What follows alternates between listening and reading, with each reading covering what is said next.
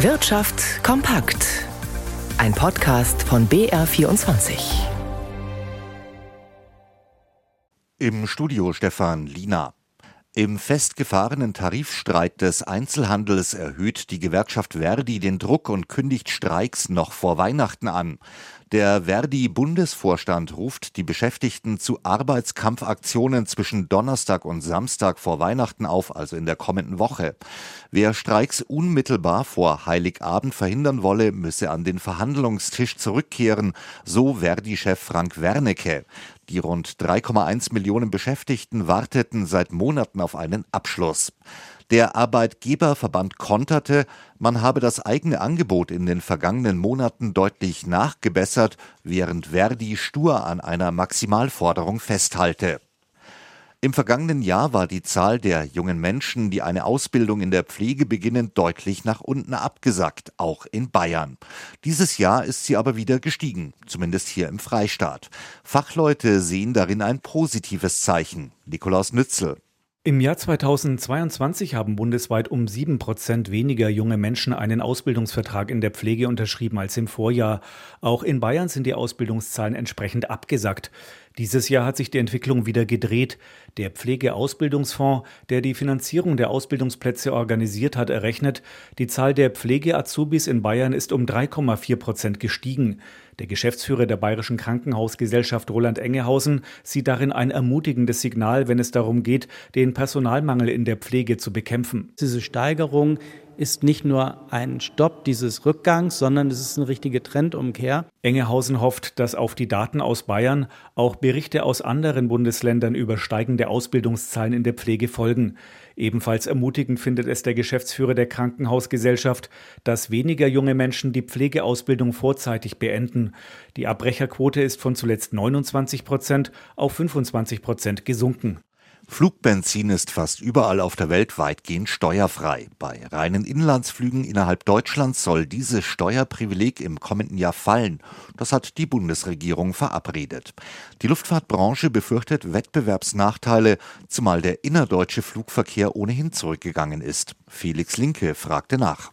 Nach Berechnungen des Fachmagazins Aero kostet das steuerbefreite Kerosin zurzeit um die 50 Cent pro Liter.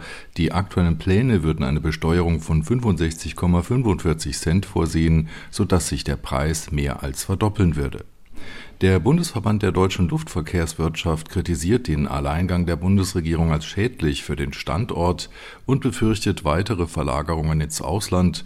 Es gebe schon die deutsche Luftverkehrsabgabe auf Flugtickets. Seit Corona liegt der deutsche Luftverkehr weit zurück, insbesondere auf innerdeutschen Strecken. Hier fällt auch die volle Mehrwertsteuer an und bei internationalen Flügen keine. Außerdem stehen deutsche Flugsicherung und die Flughäfen in der Kritik wegen ihrer Gebühren. Billigflieger wie Ryanair zogen sich zum Teil schon zurück aus Deutschland. Vor allem dieses knappere Angebot macht Fliegen für Passagiere hier teurer.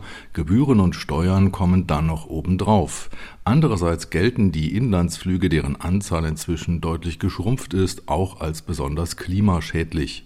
Im Verhältnis zu der zurückgelegten Flugstrecke sind hier wesentlich mehr Starts und Landungen notwendig, bei denen dann übermäßig viel Treibstoff verbraucht wird. Der Volkswagen-Konzern hat bei seinen Verkäufen zugelegt und vor allem in China deutlich mehr Auslieferungen verzeichnet.